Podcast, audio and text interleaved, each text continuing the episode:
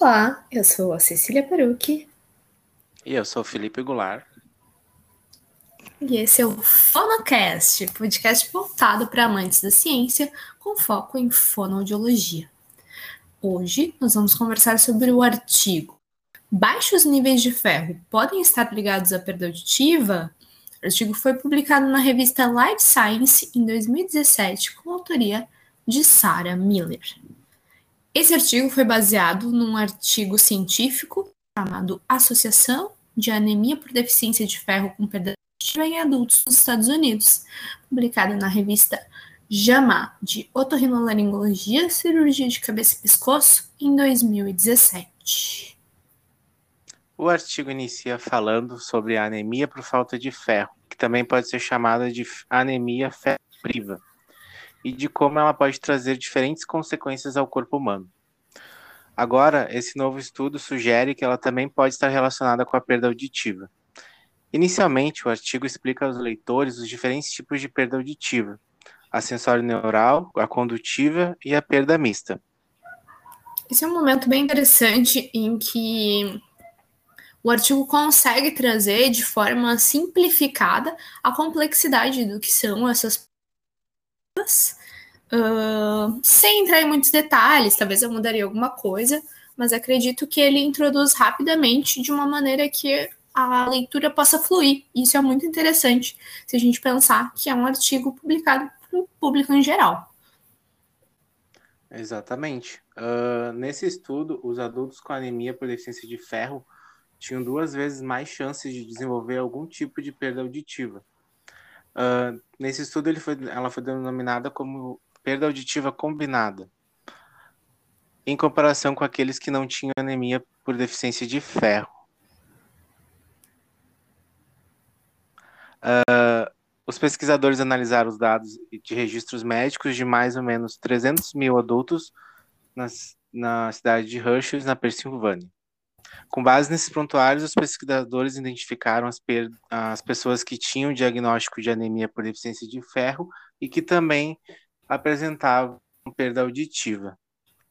Desta forma, se descobriu que essas pessoas com anemia ferropriva tinham 2,4 vezes mais probabilidade de ter perda auditiva mista em comparação com aqueles que não tinham anemia por deficiência de ferro. As pessoas com esse tipo de anemia também tinham 1,8 vezes mais chances de apresentar a perda auditiva neurosensorial. Contudo, não houve ligação entre anemia por falta de ferro e a perda auditiva do tipo condutiva. Por que, isso acontece? O próprio artigo explica que a perda auditiva neurosensorial pode acontecer quando ocorrem danos aos vasinhos sanguíneos minúsculos que a gente tem dentro do ouvido. E a anemia por deficiência de ferro pode colocar uma pessoa em risco de sofrer esses danos. Por exemplo, a anemia deficiência de ferro tem sido associada a vários distúrbios do sangue que podem causar danos aos vasos, Além disso, a condição foi associada a problemas com a bainha de mielina, envolvendo as células nervosas e que inclui o nervo que vai do ouvido ao cérebro, né, o nervo auditivo. Foi a justificativa dos pesquisadores. Sinceramente, nesse sentido, existe um questionamento quanto a se por que teve mais relevância com a perda auditiva combinada, em que em termos técnicos a gente chama de mista, por quê?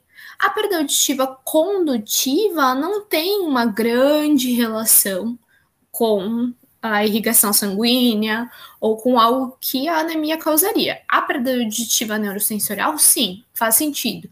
E a condutiva não teve relevância.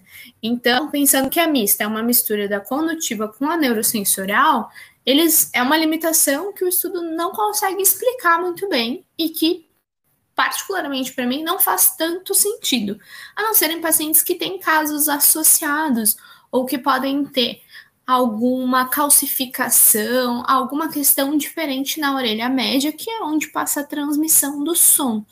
Mas eles mesmo trazem que um estudo anterior de Taiwan encontrou uma ligação entre anemia por deficiência de ferro e a perda auditiva neurosensorial súbita, um tipo que se desenvolve em menos de 72 horas.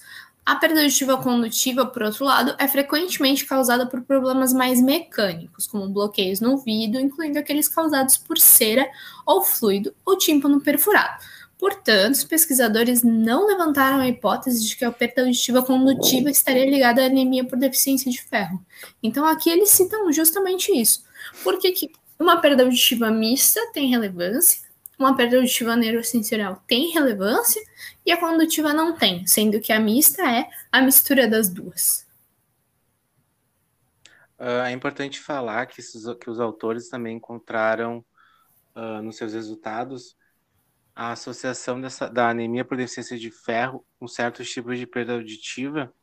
No entanto, uh, o estudo não prova uma relação de causa e efeito entre esses dois.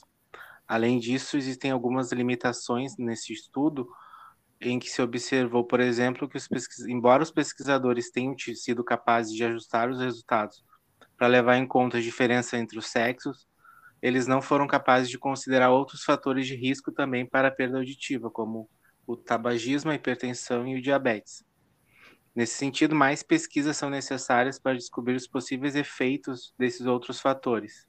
A anemia ferropriva pode ser tratada facilmente com suplementos de ferro, portanto, estudos futuros devem se concentrar em se o tratamento da anemia pode ajudar a prevenir a perda auditiva.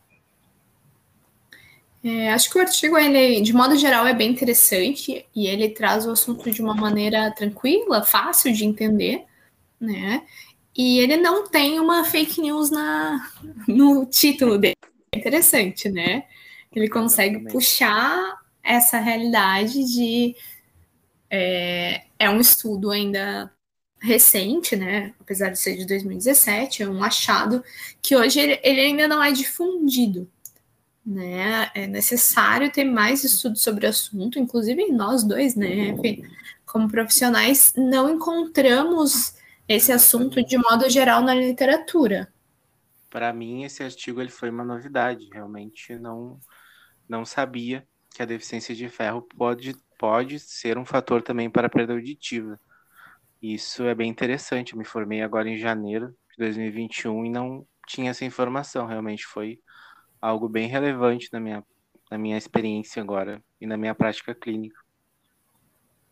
É, eu trabalhei com audiologia durante cinco anos e também não sabia dessa informação, né? Então, realmente, é, a gente sabe, por exemplo, do tabaco da hipertensão, da diabetes e várias outras questões que podem estar associadas, mas a anemia ainda não é uma delas. E buscando, se a gente joga no Google Acadêmico, no PubMed, a maioria dos artigos que relacionam a perda auditiva com anemia envolve a anemia falciforme, que é um tipo específico que é mais encontrado em crianças, justamente porque a anemia falciforme limita muito o tempo de vida uh, dos seus portadores, né?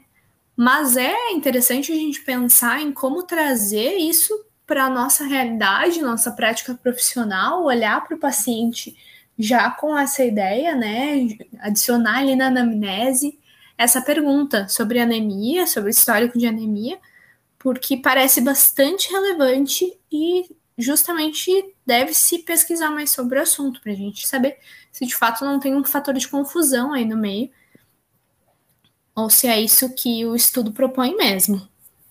Exatamente. Interessante também novos estudos com populações distintas, né, para a gente poder também ter um, um N maior. E acho muito importante também levar em consideração outras populações de outros países. Então, acho que é interessante é. novos estudos também, porque esse foi uma revisão de prontuário, né? Então, de 300 mil prontuários é bastante coisa mas acredito que também mais estudos nesse sentido vão contribuir bastante na divulgação. Com certeza. Então, esse foi o trabalho da disciplina de estudo da língua inglesa do programa de residência multiprofissional da UFSPA, dos professores Ana Luísa de Freitas e William Kirsch.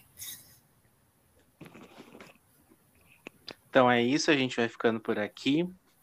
E logo mais a gente traz mais informações, conforme a gente for encontrando novas pesquisas. Muito obrigado pela atenção. Tenham todos uma ótima Até a semana. próxima. Até a próxima.